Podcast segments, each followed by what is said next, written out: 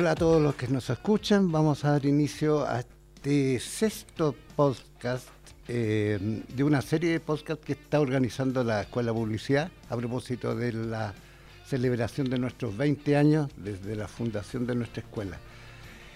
Eh, en esta ocasión hemos querido invitar a, a Andrés Núñez Sepúlveda. ¿sí? Sí. Eh, él es titulado de la generación 2019, si no me equivoco, ¿no? Sí, no, nunca me acuerdo bien si es 2018 Entre o 2019. 2000 ok, tú estuviste con, nuestro- con nosotros entre 2014 y 2019. Y Sí. primero te quiero agradecer la disponibilidad, la buena onda y, y tus ganas de venir a conversar un ratito a propósito de ciertas cosas. Eh, Andrés, cuéntanos para partir qué sucedió en tu vida desde ese 25 de junio que naciste hasta que saliste del colegio. ¿Cómo fue ese periodo de infancia, niñez, guagua? ¿Dónde naciste? ¿Familia? ¿Qué pasó ahí? Eh, bueno, sucedieron hartas cosas ya en todos estos años. Eh, yo soy de Quillota.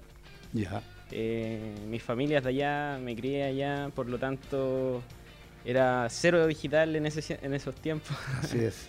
Eh, me acuerdo mucho de andar en bicicleta, me acuerdo mucho de jugar mucho en la calle, me acuerdo mucho de- del skate también. Vida de provincia. Vida de provincia sanita. total, total, total. Y disfrutar de todo eso, eh, creo que me, me cambia una percepción porque conocer la ciudad también es un, es un hito para mí. Correcto. Porque yo siento que Santiago, si bien veníamos harto, veníamos a ciertos puntos. Pero eran de, casas de tío. de turista. Sí, casas de tío, no sé, el mall, las novedades, el restaurante, tanto. Pero no conocía ninguna comuna, no conocía eh, como las partes más eh, anecdóticas, anecdóticas que uno puede decir. Correcto. ¿Y el colegio lo, lo hiciste allá? Son, sí, el colegio lo hice en Quillota, Ya. Eh, de, de, de kinder a, A, a cuarto, medio. Ya. completamente. Y nada, o sea, yo creo que fue un, un buen colegio. Ya. Eh, en el sentido académico, si bien eh, sí me sentí un poco presionado a- al, al momento de salir a tomar una carrera tradicional, Eso te iba a preguntar, ¿en qué muy- momento aparece la publicidad como Tarde. opción? bien tarde. Tarde. Sí, la verdad es que el- el- la, la educación tradicional como que te dirige a ser ingeniero, abogado, Sí. Era la Carreras antigua tradicionales mentalidad y- de y que- carreras clásicas. ¿no? y que si bien son buenas, eh, quizás no son para todos. De acuerdo. Y eso es lo que me pasó a mí. Eh, estudié, estudié dos años ingeniería civil industrial América, ya. en Viña. Ujú. Y, y de ahí todo iba bien. de hecho, iba súper bien. Eh, y ya el último semestre de esos dos años empecé a una decadencia. En, bueno, se notó en las notas, en el Anímica. ánimo. Ujú. Si bien igual lo seguía pasando bien, Ujú. porque es Viña. Sí, eh, era muy difícil conectar con, con lo que, con lo que estaba haciendo en ese momento, que era estudiar ingeniería y pasar los ramos de ingeniería. de acuerdo. Entonces, en ese punto eh, hay una inflexión en que empiezo como a conversar conmigo mismo, con mi familia. eh, ahí tuve el apoyo también de, de mis papás. Ya. Eh, mi papá siempre, es muy ingeniero también, es muy cuadrado, pero mi mamá también. Pero entre los dos como que tuvieron un nuevo mundo de, De acuerdo. de conocimiento Se también. modernizaron. Sí, ellos son bien modernos, Ya. yo creo, pa- para las generaciones. De acuerdo. Y ahí pasé a, a- a pensar en publicidad, diseño, cosas así que, que me gustaban y me... me- Del aire más creativo. Sí. ¿Qué recuerdos te trae o se te asoman en este momento de la etapa universitaria? De la etapa universitaria. ¿Algún recuerdo que se te viene a la mente en este momento? Bueno, no porque esté acá voy a decir esto, pero siempre muchos recuerdos buenos de primer año y segundo año, Ujú. de los primeros talleres. Eh, porque yo venía de... Sí, de ingeniería. Yo venía de la física, venía Ujú. de la matemática, del cálculo 1, el cálculo 2, el Ujú. cálculo 3. Eso a mí me encantaba, de hecho en el colegio Sí. me encantaba matemática. Pero no era lo mío. Ya. Y qué suerte que lo descubrí. Y, y la verdad es que, que tengo muy bonitos recuerdos de, de esas primeras salidas de- del cuadrado y de Sí. pensar fuera de la caja, aunque uno lo diga súper repetitivo esa Mm. frase, pero es, es lo más real posible. Salí de los números, de hecho. Correcto. Creo que hasta el día de hoy, mm, con suerte, sumo. ya, de acuerdo. Me parece muy sano eso. Oye, y, y, y- aparece y pasa la etapa universitaria, viene el momento de la titulación y también es un hito, ¿no? Recibir un título, cerrar una etapa. ¿Qué aprensiones se te vienen en ese momento? Sustos, miedos. Eh, ¿Qué pasó con el título en la mano en ese momento? En el momento del título sí está nervioso. Era algo que uno mucho espera y se vienen muchas otras cosas nuevas. Entonces, en ese proceso fue... mm, Lo pasé bastante bien. Ya, eh, en sí, porque sabía que era un término de algo y eso siempre es algo positivo.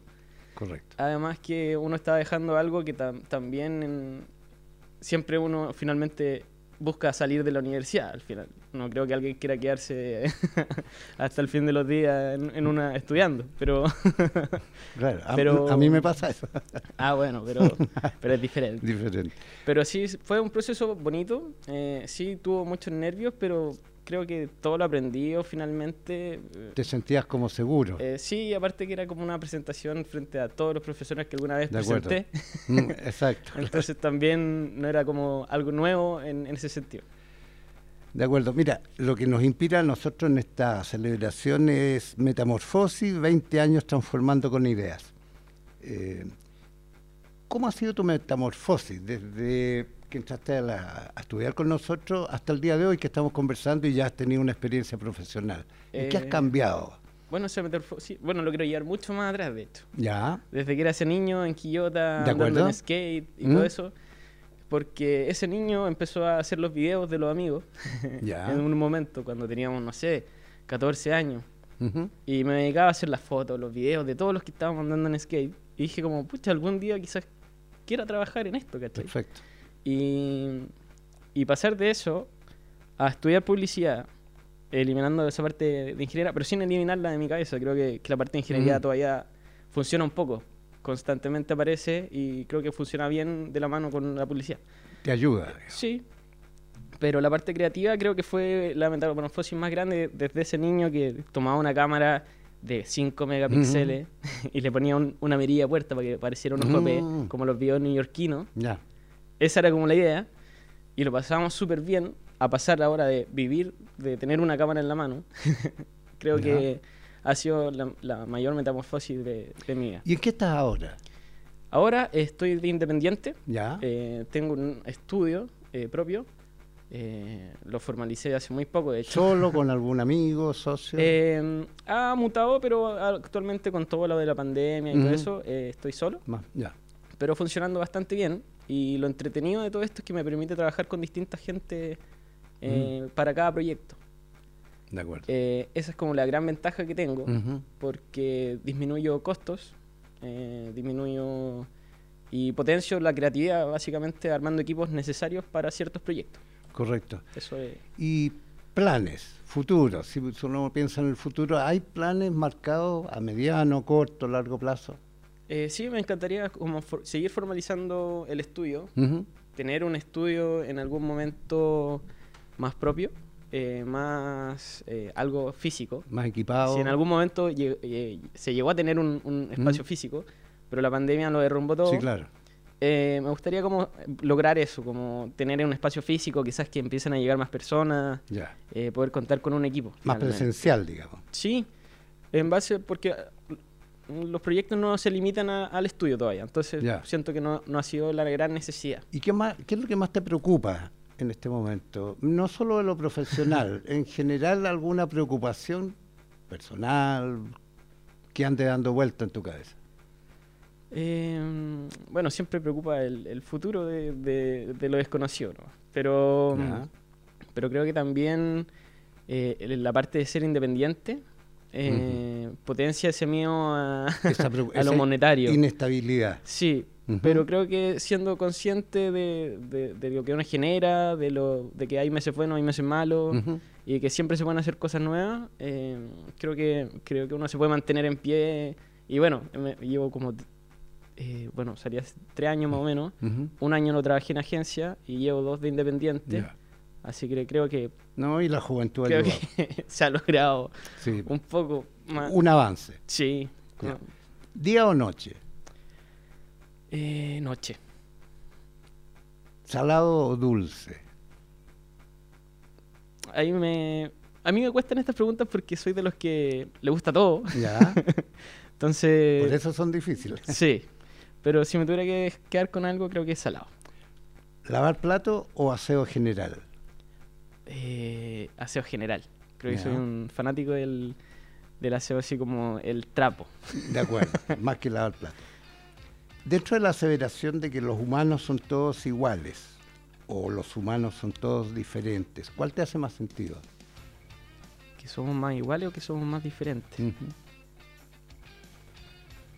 Bueno, yo creo que somos más diferentes en, ¿Te hace más sentido? en el ámbito creativo. Yo creo que sin duda siempre uno... Ok.